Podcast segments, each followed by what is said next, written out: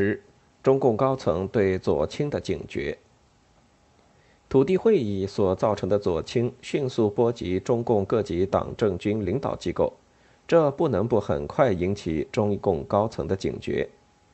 比如，按照刘少奇所提议的，交由贫农团自发推选干部和建立政府，就闹出不小的乱子，让陈毅深为不满。据陈毅讲。他这时前往陕北，经过晋绥，正好赶上晋绥正在大搞贫雇农当权，因为几个县政府被解散，县长、书记都被压了起来，贫雇农出身者遂自行选举成立领导机关，会场贴着“贫农席、雇农席、王八蛋席”。入会场时，贫农入贫农席，雇农入雇农席，有些人既非贫农又非雇农，无处去坐。他们就讲：“你为什么不做？你们还客气？要整党，要革命，就是要革你的命。你们回去把你们所有的笔、表、皮袍全部集中到大礼堂，我们要分福财，并且强迫他们去做王八蛋席。成立主席团时，选出了一个伙夫，一个马夫，一个奶妈。那些部长、厅长、委员、科长都傻了眼。”类似的闹剧也同样闹到军队当中去，因为要走平雇农路线，一些部队中指战员也轰轰烈烈地行动起来。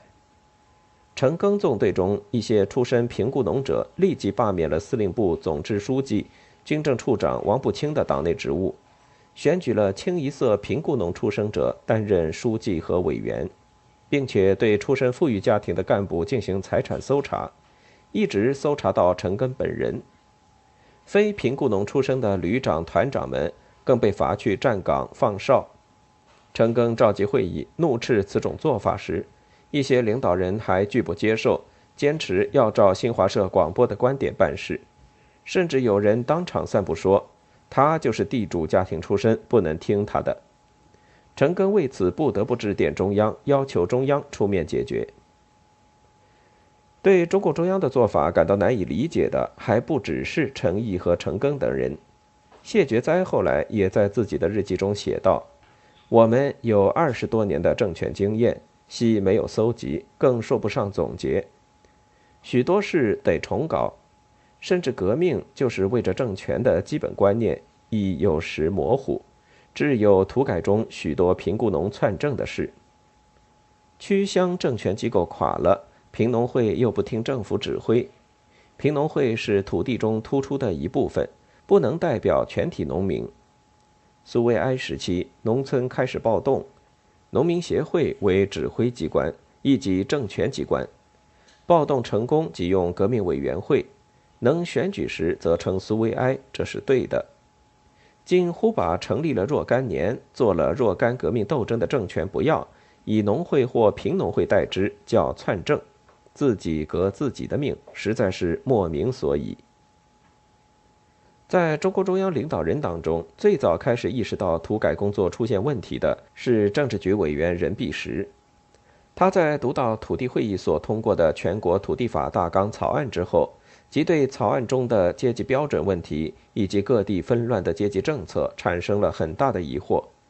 因而开始四处寻找毛泽东1933年发表的。怎样分析农村阶级的小册子，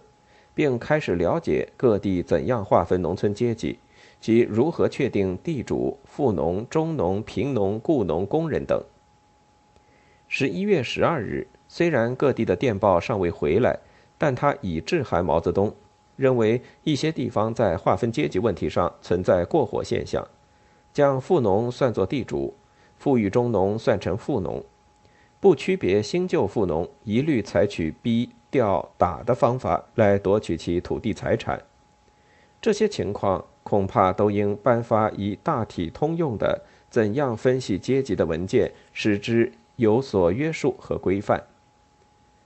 两周之后，在任弼时的推动下，毛泽东正式批准重新颁布经过修改的《1933年怎样划分阶级》。和关于土地斗争中一些问题的决定两个文件。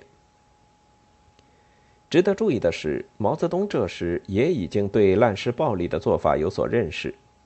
比如这时恰值陕甘宁边区副主席李鼎铭病逝，林伯渠和习仲勋均提议为李开追悼会，毛即表示赞同，并强调反右不能反到不要统一战线，以致说三三制错了，减租减息错了。他特别提到，美国记者爱泼斯坦在延安访问时曾讲过：“共产党真厉害，把地主开明士绅请出来当了副主席、副议长。现在一搞土改，又把他们的福彩给分了，还赶出家门。有朝一日，这位记者再问起安文清先生时，你们怎么交代？”但是毛泽东历来主张交往必须过正，因此。他这时对整个土改工作左倾激进的危险程度还不是十分确定，他多少有些担心，这时发放这样的政策性文件会给正在兴头上的群众泼冷水。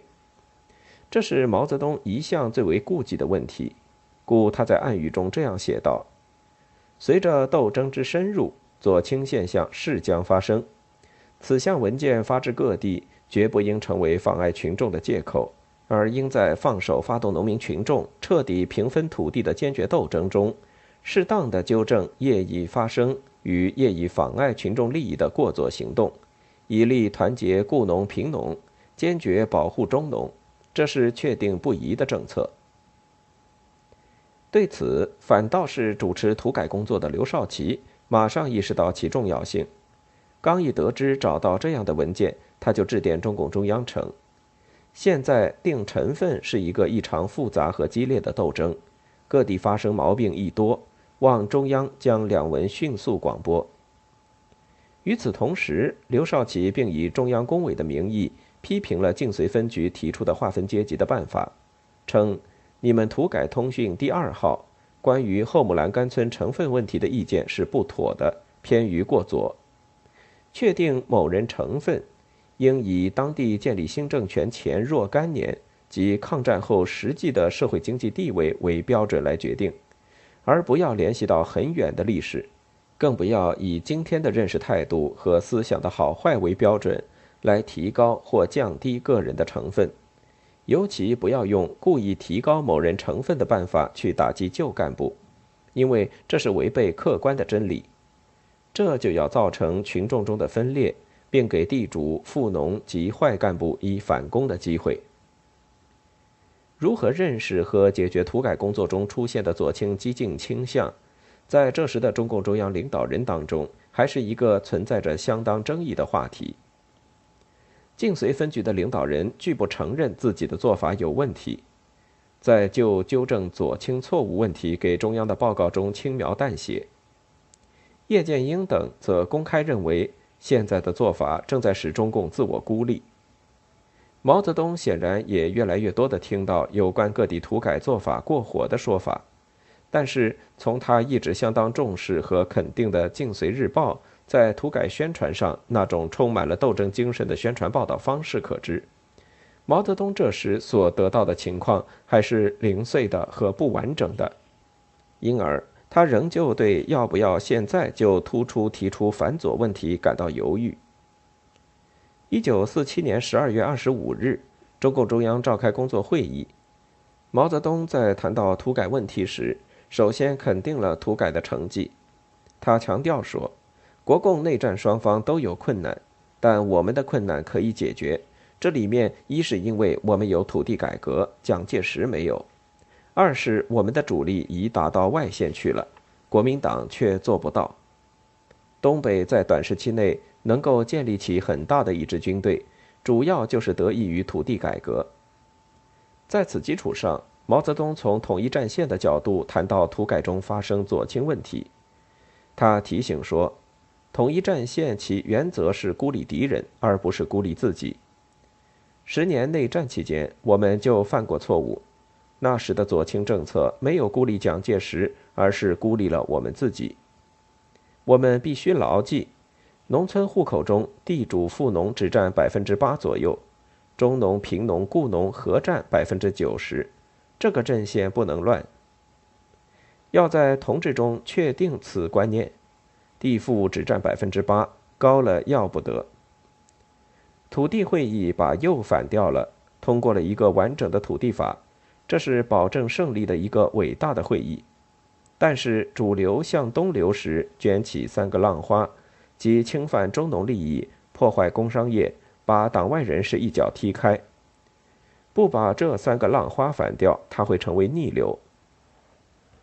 总之，我们既要反对对于消灭封建阶级和驱除党内坏分子问题的动摇，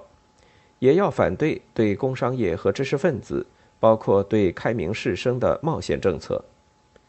就是地主阶级中和我们同过患难的人士，在不妨碍土地革命的条件下，个别情况加以照顾还是必要的。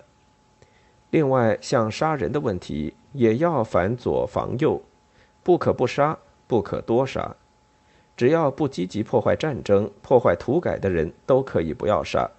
要从群众的利益着想，把这些人当作劳动力保存下来。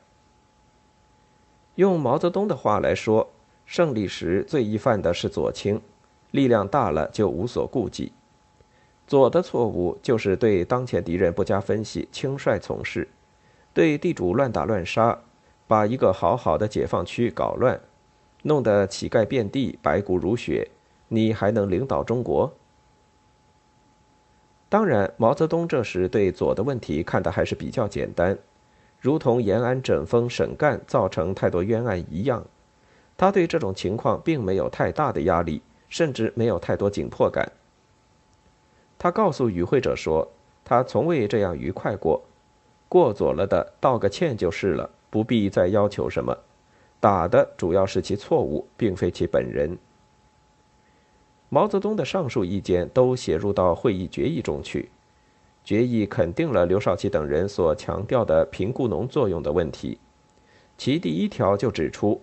必须将贫雇农的利益与贫农团的领导作用放在第一位。但是决议的主要精神仍旧在于纠左。他明确强调，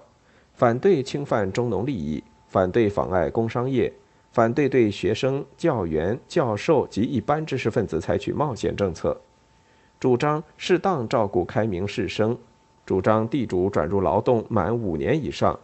富农降为中贫农满三年以上者，一律应依其现在状况改变成分。主张土改着重平分封建阶级的土地及其粮食、牲畜、农具等地面财产，不应过分强调斗底财。提出斗争地主富农应依照大中小和恶与非恶有所区别，尤其不允许土改工作团和政府人员组织打人与采用肉刑。对地主还必须分给能维持其生活的土地和财产。并要求，除极少数罪大恶极分子外，在土改运动中必须坚持不多杀、不乱杀的方针，因为我们的任务是消灭封建制度，消灭地主之为阶级，而不是消灭地主个人。